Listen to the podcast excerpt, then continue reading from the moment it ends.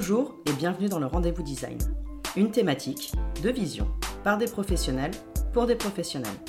Présenté par Alina Lagarde, UX designer et stratégiste. Et Delphine de Paris, designer graphique et directrice artistique. Dans cet épisode, on va vous parler de persuasion et de manipulation. confiance. J'ai pas pu m'empêcher de faire cette blague. Parce que persuasion et manipulation, c'est un peu le, ce que m'évoquent euh, ces mots, euh, c'est le serpent euh, qui essaie de bouffer Mowgli dans le livre de la jungle. Mais vous allez me dire, mais. Quel est le rapport? C'est oui, qu'est-ce qui se passe Elles sont en plein apéro, elles s'enregistrent Pour le coup, même pas en plus. Non, non, on est en mode très sérieuse. Mais en fait, pour, pourquoi design éthique versus Persuasion, manipulation, bah, tout simplement parce que c'est de ça que découle en fait euh, le design éthique dans le sens c'est c'est intimement lié, c'est une conséquence de ce qui a été fait et tenté en sciences euh, comportementales notamment pour persuader, manipuler les groupes ou les individus, euh, notamment à travers les interfaces. On peut peut-être avant de faire cette, un petit peu d'histoire peut-être? Ouais, un peu d'histoire avant de bien définir c'est quoi le design éthique qui est ultra vaste et tout. Très rapidement, euh, c'est les anciens de Google qui ont créé ce mouvement pour réclamer un design euh, éthique, un numérique durable. Depuis plusieurs années, on en parle euh, que bah, les géants du numérique en fait font un usage immodéré de techniques de captologie, de design persuasif, et aussi on parle de la théorie du nudge en fait, c'est, je suis sûre que ça vous parle dans le sens où euh, tout le monde euh, a déjà vu euh, les systèmes d'abonnement avec un gros bouton rouge en disant oui, je veux faire des économies et un petit bouton gris moche. non, je vais acheter. Non, je suis trop nulle pour acheter ce produit. Moi, j'exagère. C'est pas, je suis trop nulle pour acheter ce produit. Ils oseraient pas, mais c'est un peu ça l'idée du, du nudge et de la captologie c'est comment en fait euh, tu, persuades indirectement euh, de faire certains choix. Et d'ailleurs, euh, captologie, ce terme a une petite histoire en soi, parce que son inventeur, Brian Jeffrey Fogg, est parti en fait d'un acronyme CAPT, qui veut dire Computers as Persuasive Technologies. Merci, très cher. À ne pas confondre avec capturer parce que euh, il y a beaucoup de gens qui pensent que c'est ça, et c'est d'ailleurs pour cette raison qu'il a décidé d'arrêter d'utiliser ce mot-là, parce que ça euh, nous fait imaginer de mauvaises intentions, alors qu'à la base ce n'était pas du tout le but. Exactement. En fait, euh, les, gens qui ont repris le terme ont déformé son sens avec ce que tu viens de dire, au lieu de le prendre comme l'acronyme tel que originalement défini par Jeffrey Fogg. Du coup, il a, pas mal décrié par la suite euh, le, terme de captologie et il disait qu'il préfère euh, utiliser persuasive technology, qui est beaucoup plus proche de ce qu'il voulait dire euh, initialement. Bien sûr, on peut donner des petits exemples de captologie. Hein. Il y a des captologies en fait qui vont être plutôt mauvaise pour l'utilisateur, effectivement, dans ce cas d'achat, d'abonnement, on incite à acheter, à s'abonner, et euh, où c'est très difficile justement de sortir d'une interface, par exemple, d'effacer son compte, ce genre de choses. Et pour autant, il peut y avoir aussi des captologies plus bénéfiques qui peuvent, par exemple, aider à changer ses habitudes alimentaires, euh, euh inciter à de l'activité physique ou lutter encore contre l'addiction parce que effectivement euh, tout ça enfin le nudge la captologie joue sur notre cognition en tant qu'humain et en fait euh, pour faire le, bien ou le mal si on peut être euh, comme ça un peu euh, dramatique c'est le principe de l'amorçage ah un nouveau terme ouais parce qu'en fait ce ce design éthique, en fait, on sent que ça a été pas mal théorisé. Il y a eu plusieurs approches à droite, à gauche. Et puis, enfin, c'est normal en même temps parce que comme il vient quand même des sciences comportementale, bah, éthique, forcément, on s'éloigne un petit peu du design, hein, de, la pratique euh, artisanale, on va dire plus du design. Je te laisse de, définir ce terme amorçage parce que je pense que c'est aussi pas mal euh, pour comprendre l'ensemble. En fait, c'est en, en, psychologie cognitive, donc le, le principe de l'amorçage, ça démontre que la mémoire, en fait, organise euh, des informations en créant des, liens entre elles. Donc en fait, ce classement, ça permet de faciliter le rappel de certaines informations. Et en fait, cet amorçage, il peut être utilisé pour forcer l'utilisateur à prendre une décision sur la base d'informations euh, fausses ou partielles partiellement fausse, quoi, afin de, euh, en gros, lui cacher le coût euh, réel de la décision. Là où c'est intéressant, c'est qu'aujourd'hui, ce principe de l'amorçage est utilisé à des fins pas très éthiques, mais il peut être aussi utilisé à des fins éthiques, euh, en connaissance de cause, et juste pour aider l'utilisateur. Donc, tout est une question d'utilisation de ce principe de l'amorçage. et quel but? Ouais, en fait, il faut pas influencer les, les utilisateurs contre leur gré. Il faut accompagner leurs décisions, mais ils doivent rester maîtres de leurs décisions pour que ça soit justement éthique.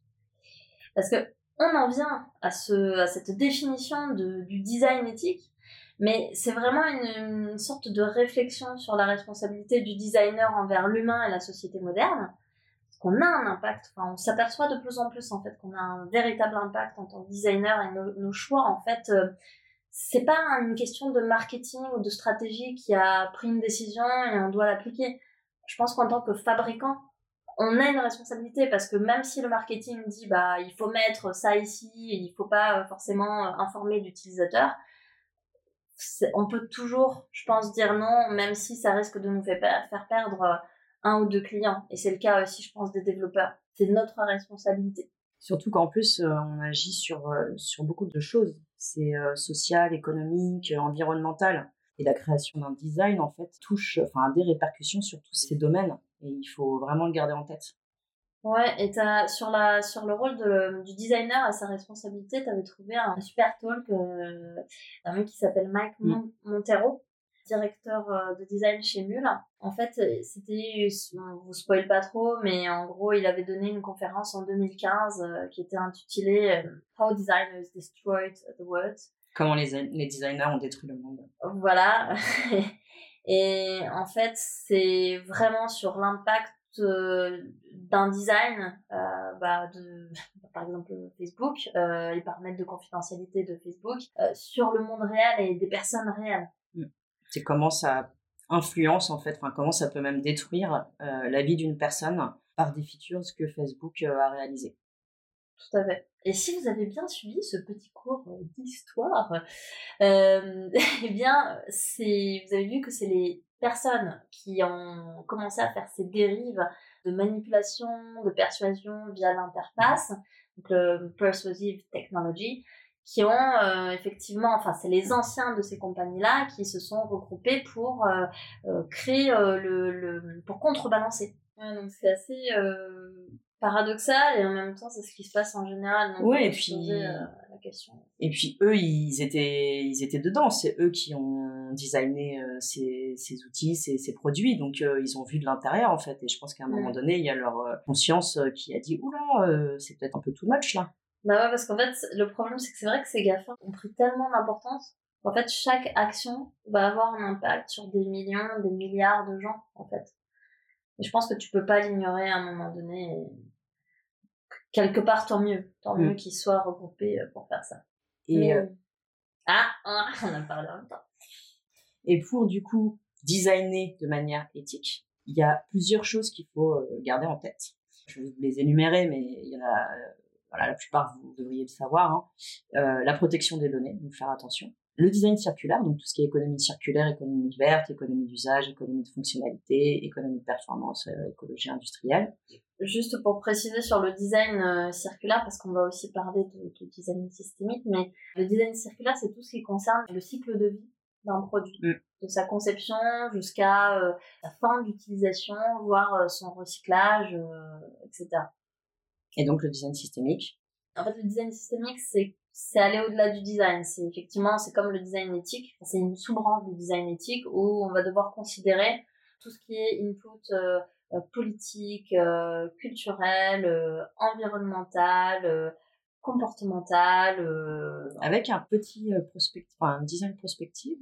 Ouais, alors ça, ça c'est vrai que a vu, ouais, le design circulaire hein, va avoir donc le, l'impact sur un produit euh, ou sur un service à un moment T, euh, aujourd'hui, mais on va devoir se projeter dans 5 ans, 10 ans, 15 ans pour évaluer son impact, qui est normal. Il y a plusieurs méthodologies, mais par exemple, on a la matrice d'analyse d'externalité euh, qui va euh, croiser donc ces données, un petit peu ces inputs euh, autres euh, que celles de la fabrication, mais euh, social, économique, politique, environnementale, comportementale, les temps, et euh, dire voilà, est-ce que c'est à échelle individuelle, euh, locale, globale. Il faut aussi, mais alors ça, voilà, c'est on en parle aussi énormément maintenant, surtout dans le dans l'UX, centré humain, centré utilisateur. On ne redira jamais assez, Exactement. Et puis, bah, ne pas réaliser un produit addictif. D'ailleurs, il y a un très bon bouquin qui s'appelle Hooked, que je vous conseille. En fait, c'est comment créer un produit ou un service qui ancre des habitudes. Et ça permet vraiment de comprendre comment on doit faire pour ne pas réaliser un produit addictif. Voilà, tout simplement. Ça me permet d'avoir des petites clés là-dessus. Et donc, pour revenir sur le principe d'amorçage que dont on parlait tout à l'heure, euh, quand on réalise un, produit, euh, enfin un design en tout cas, on peut utiliser le principe d'amorçage, mais euh, de manière éthique, en regroupant des informations de, de même thématique, en ajoutant des icônes pour les illustrer, en créant des liens entre les thématiques exposées, et surtout, surtout en supprimant les tag patterns dans le parcours client. En fait, plutôt que d'aller à l'encontre du choix de l'utilisateur, on va accompagner, on va aider au choix, tout simplement. exactement. Et puis, pensez aussi, mais ça on en a déjà parlé dans un épisode précédent, euh, réalisation de, sites, ou de, surtout de sites, basse consommation. Donc, euh, un, design low-tech, très important, euh, pas forcément toujours facile, mais il, faut, il faut y penser. Et d'ailleurs, en ce qui concerne la low-tech, pas que, hein, mais ils en parlent beaucoup, il y a les designers éthiques qui a réalisé un guide et euh, qui explique très bien comment comment réaliser euh, un produit digital euh, en low tech, en tout cas de basse consommation. Ils ont un Slack d'ailleurs qui est, qui est, très bien où il y a pas mal d'informations sur le sur le sujet du design éthique. Ils font des conférences. ils ont une très bonne veille. Mm, mm. Et d'ailleurs, il y a un podcast euh, du d'un des fondateurs qui est très intéressant et qui s'appelle euh, et qui s'appelle les Indociles. Donc euh, les Indociles ont interviewé Karl, un des cofondateurs de euh, Designer Ethic. Donc euh, il y a deux épisodes. Allez écouter, c'est hyper intéressant. Et si je peux mettre un mini bémol, c'est uniquement effectivement sur le, nom de designer éthique, parce qu'il y a une petite notion peut-être un peu culpabilisante. Il y a des designers éthiques et il y a des designers non éthiques. Mais j'imagine hein, euh, que c'est peut-être pour un choix de référencement. Euh, je sais pas ce que tu en penses. Oui, oui, je pense que ça doit être ça. Et en même temps, euh, il y a des designers éthiques, il y a des designers pas éthiques. Enfin, dans le sens pas forcément pas éthique, mais qui ne se soucient pas de l'éthique. Ouais, mais est-ce que c'est pas pas éthique de ah, C'est pour ça que je dis pas forcément pas éthique, mais qui n'ont pas euh, à l'esprit lorsqu'ils euh, euh designent euh, ces problématiques éthiques aujourd'hui, et parce que c'est aussi des choses sur lesquelles on se penche euh, c'est récemment là. Ça, enfin, c'est pas quelque chose. Enfin, moi, quand j'ai commencé à, à, designer, on n'en parlait pas. Hein, c'est pour moi assez récent. Donc, euh, ouais, mais je, je suis d'accord, mais c'est parce que je trouve que dans les écoles, on n'a pas forcément, on n'aborde pas le design euh, avec d'autres angles que celui de, de l'artisan qui va faire euh, le plus beau truc, le mieux fini, et qui correspond potentiellement à la demande, entre guillemets, commerciale. Mais jamais on va dire, ok, mais attends, et ton papier, il est, il est blanc, il est pas blanc, si jamais c'est un objet imprimé. Et, je pense qu'il y a un peu plus quand même maintenant. Bah, en tout cas, à notre époque. la vieille qui parle. Ouais, c'est vrai qu'à notre époque, on s'en foutait, mais. Euh, bah, à l'époque, moi, quand j'ai fait des, mes études, par exemple, la risographie, euh, on n'a jamais entendu parler. Pourtant, c'est une technique assez écolo, quoi, d'impression. Puis, je crois qu'elle date pas d'hier. Non, bah non, puisque euh, les tracts des manifs étaient imprimés en risographie. Donc, euh, je pense que ça date de assez, assez longtemps. Enfin, il faut également euh, faire euh, attention, enfin penser à l'accessibilité. Mais bon, ça, je pense que vous êtes tous au courant. Euh, tout designer sait qu'il faut que son produit soit accessible. on ne le fait pas toujours parce qu'on n'a pas forcément les moyens, pas forcément le temps. Le client ne le veut pas forcément non plus parce que c'est des contraintes.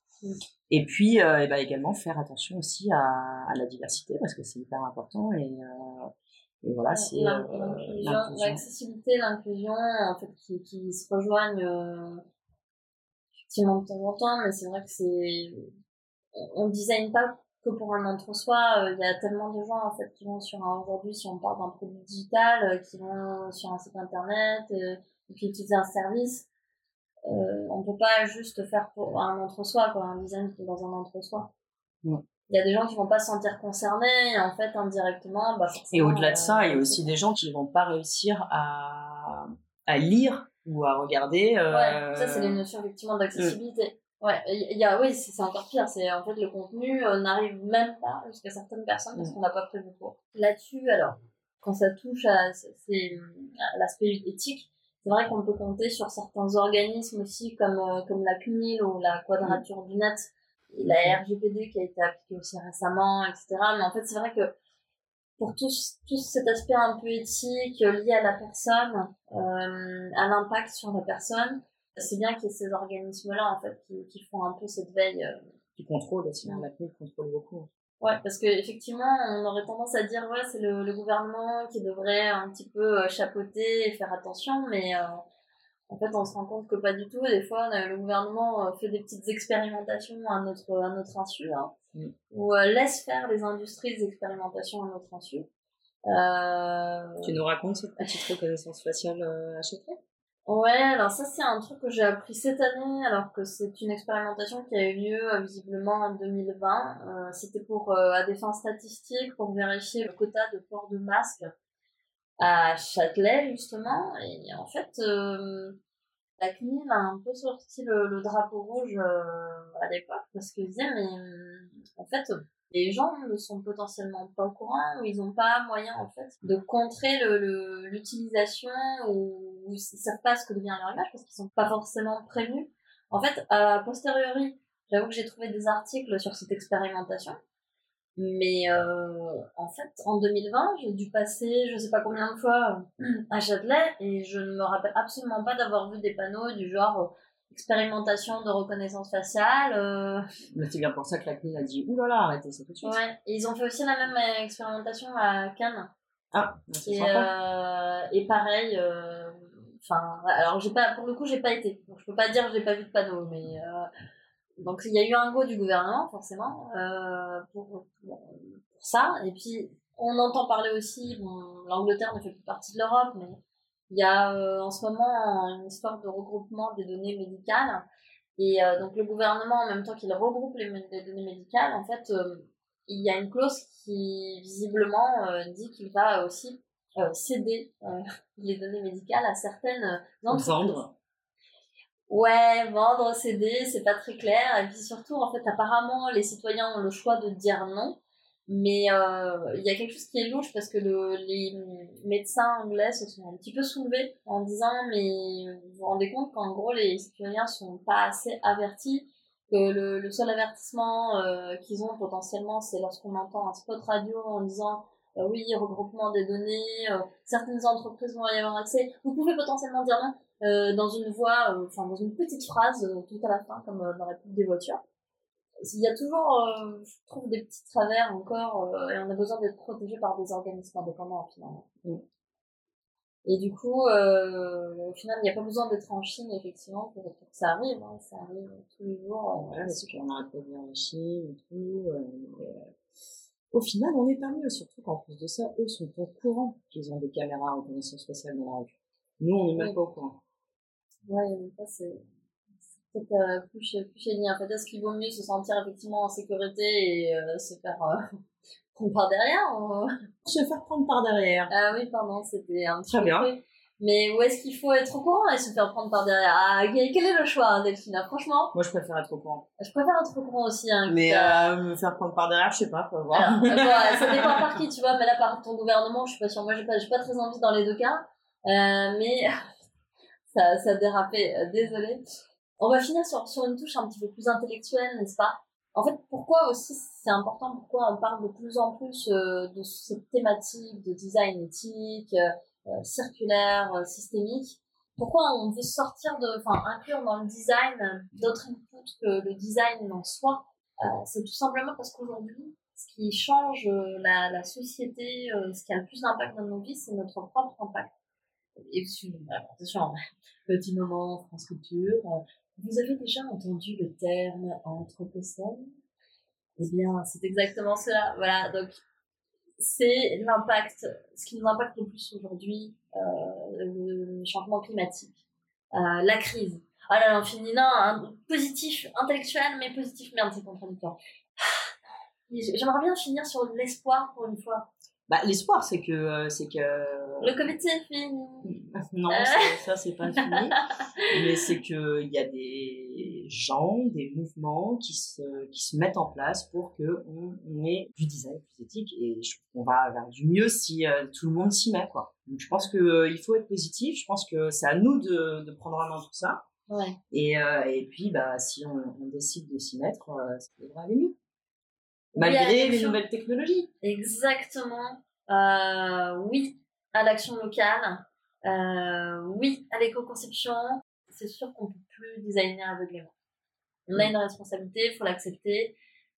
C'est sûr qu'on n'est plus dans les générations. C'est comme pour l'écologie, hein. On n'est plus dans les générations. On dit ah, on jette une bouteille en plastique à la mer au lieu de, de qu'elle soit en verre, mais même en verre, c'est pas bon.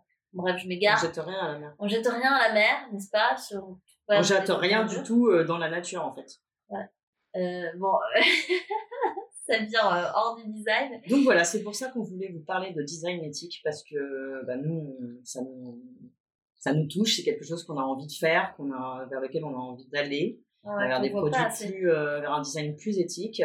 Euh, Et pas au format greenwashing. Ouais, c'est ça. On n'a faut pas. vraiment euh, essayer de l'appliquer avec les clients, quoi. Vraiment. C'est surtout. faut se battre pour l'appliquer. Bon, on va terminer sur cette touche. On a, euh, on a des responsabilités parce qu'on a un grand pouvoir. Merci d'avoir écouté le rendez-vous design. Si vous avez des questions ou des commentaires, n'hésitez pas à nous les écrire sur notre Instagram, at le rendez-vous design, dans le post de l'épisode.